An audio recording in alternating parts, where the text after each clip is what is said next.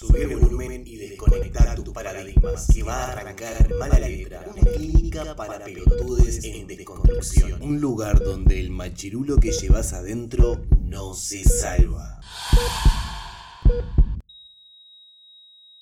Hola mi Latinoamérica homofóbica, sexista, machista y misógina, ¿cómo están? ¿Todo bien? Mi nombre es Christopher Alves y esto es otro episodio de Mala Letra. ¿Cómo están? ¿Todo bien? Como les dije en el podcast pasado, rapidito, rapidito, subimos este nuevo podcast. Quisiera haberlo subido un par de días antes, pero me fue imposible. Estamos con, eh, junto con Media Red, como ya saben, eh, acompañando varias, varios eventos, varias marchas, varias cosas que, están sucediendo y lo más rápido posible vamos cubriendo, vamos trayendo, trayendo el material y bueno, a medida que se va editando se, va subiendo. El día de hoy, ¿qué es lo que te traigo? Eh, bueno, el día 10, no sé si lo acompañaste por las, por las redes, el día 10 de octubre estuvimos en el Palacio Legislativo, eh, la campaña nacional por la ley integral para personas trans hizo entrega en el Senado uruguayo de las firmas en apoyo al proyecto de esta ley. Se juntaron más de 60.000 firmas que fueron entregadas en el Senado y aún se, esperan que lleguen más firmas. Eh, desde el interior son paquetes de firmas que, bueno, quedaron un poquito atrasados, pero hay más de 60.000 60 firmas. Esto deja una, una una clara visión de que una vez más las organizaciones sociales nucleadas en la, en la campaña demostraron la enorme fuerza de la, de la sociedad uruguaya. Bueno, el día 10 estuvimos ahí en el, en el Palacio, hicimos una, una, grabación para este podcast, bien, de todo lo que se hablaba allí, fue, una charla, como un resumen de, de todo lo que era esta campaña, de todo lo que fue esta movida, y por último tuvimos la suerte de eh, realizar una entrevista con, la queridísima Delfina Martínez. Así que el día de hoy te traigo estas, estas dos cositas.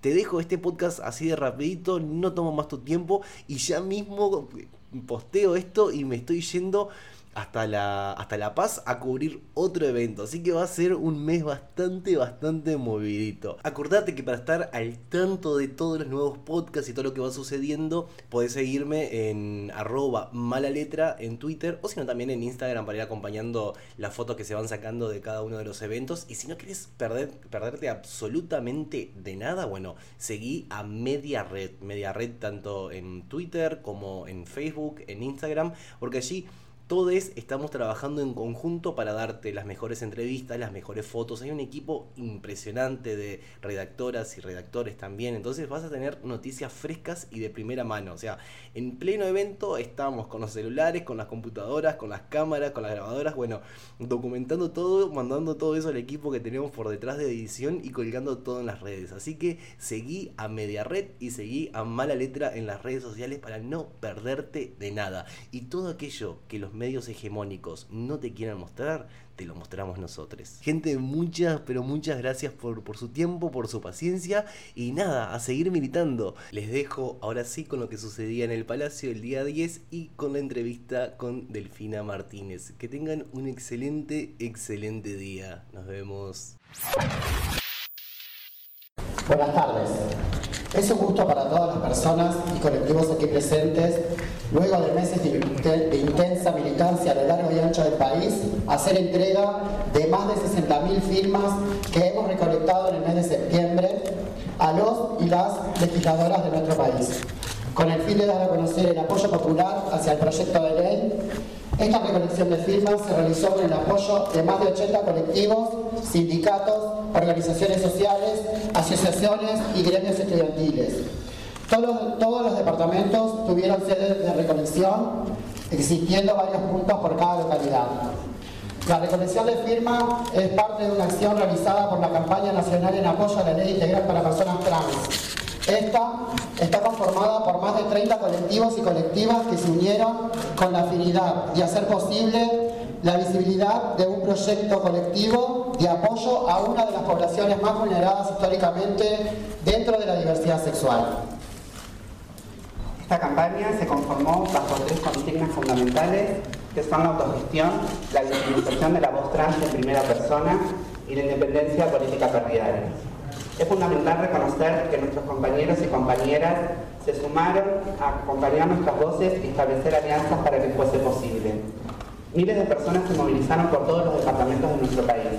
Se realizaron diversas actividades, participamos en 11 marchas por la diversidad Siendo la máxima expresión de las voluntades, la Marcha por la, Diversidad realizada como todos los años el último viernes de septiembre, que congregó a 120.000 personas a las calles de Montevideo, todo por una ley trans ya. El movimiento social uruguayo, una vez más, a la vanguardia de los cambios sociales y luchando unido por los derechos de todas las personas. En todo el Uruguay, militando por una ley que es justa, necesaria y urgente. Colocaremos nuevamente a nuestro país como referente en el mundo en derechos y posibilidades. Las personas trans hemos sido históricamente objeto de burla, estigma y discriminación víctimas de la violencia social y estatal, lo que ha impuesto barreras significativas en el ejercicio de nuestros derechos civiles y políticos, económicos, sociales y culturales. Es por eso que el proyecto de ley que hoy venimos a respaldar se vuelve imprescindible para que se, se garantice de una vez por todas nuestro derecho a ser. Las personas trans somos expulsadas del sistema educativo. Debemos pasar por un proceso judicial para que el Estado acepte nuestro género y nuestro nombre. Nuestros cuerpos son patologizados por el propio sistema de salud. Solo el 23% de las personas trans contamos con un trabajo formal y quedamos condenadas a que nuestra única salida laboral sea el trabajo sexual. Fuimos perseguidas, encarceladas y torturadas. Hoy le exigimos a nuestros representantes que asuman la responsabilidad de nuestra exclusión. Hoy pueden hacer algo al respecto. Votar esta ley nos permite comenzar a construir el camino para pasar de la igualdad formal a una igualdad real, mejorando estructuralmente nuestra condición de vida.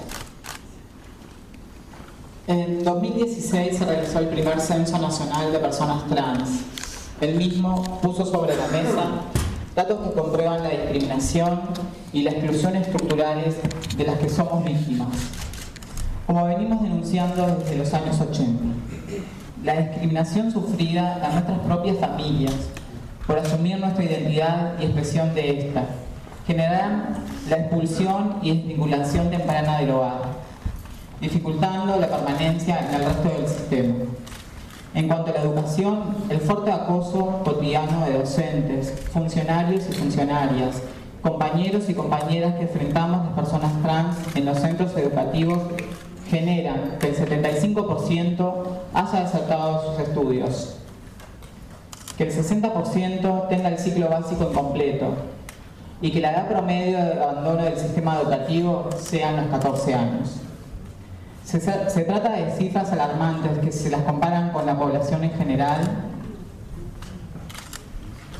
La discriminación y mala atención recibida en el sistema de salud nos condena a atender nuestras necesidades de salud en la clandestinidad, quedando expuestas al mercado informal, sustancias y medicamentos inseguros, la mitad de nuestras compañeras han utilizado siliconas y aceites industriales para modificar su cuerpo y en la gran mayoría de los casos tuvieron complicaciones con estos tratamientos.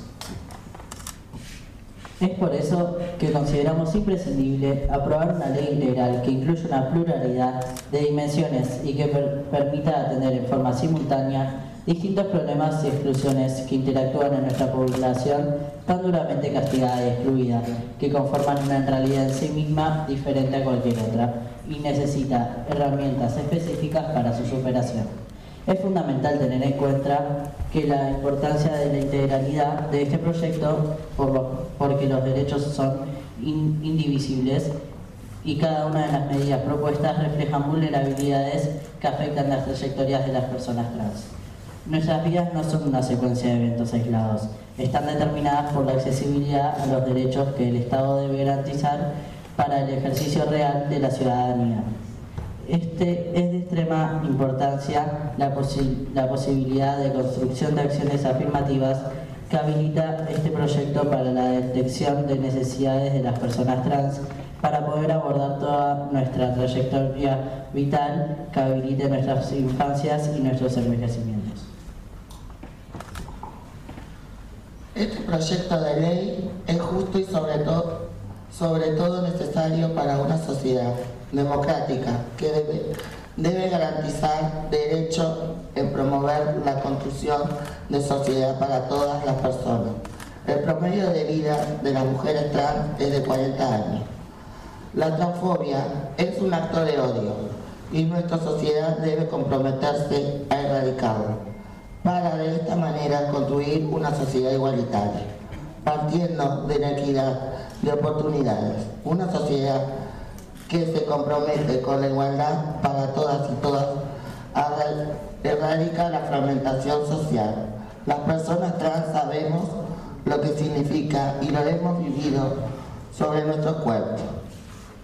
Es por todo lo antes dicho que consideramos que en la medida de construir acciones que favorezcan la unidad, estemos aportando hacia la construcción de una sociedad en donde todas y todos seamos más libres, en iguales en derecho. Basta de tanta desigualdad, queremos una sociedad justa, igualitaria y solidaria. Nuestro derecho a ser es urgente, son más que nunca. Ley Le pedimos por favor a la senadora Patricia Llana y al eh, senador Marcos Otegui que por favor se aproximen en calidad de representantes del Poder Legislativo. Le vamos a hacer entrega de las firmas de parte de toda la campaña y bueno, muchas gracias.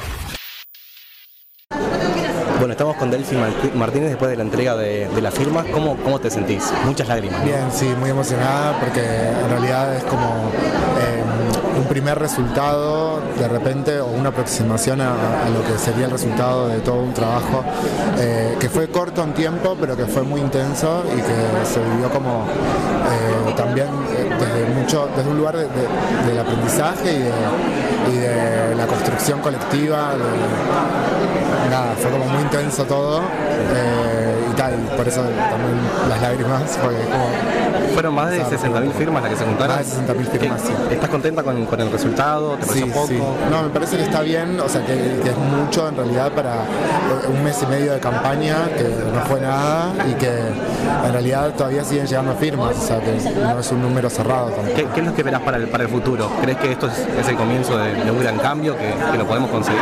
Yo creo que sí, sí, sí porque si no, de hecho no, no estaría militando. Eh, creo que, vamos por un cambiando de paradigma, no solamente eh, desde lo trans, sino que eh, en general, desde el feminismo en general, o los feminismos, este, hay como un, movimiento bastante fuerte que está haciendo un, cambio, generando un cambio cultural, sobre todo porque más allá de que hayan una agenda de derechos, de repente que se pueda ir, construyendo eh, con cierta perspectiva.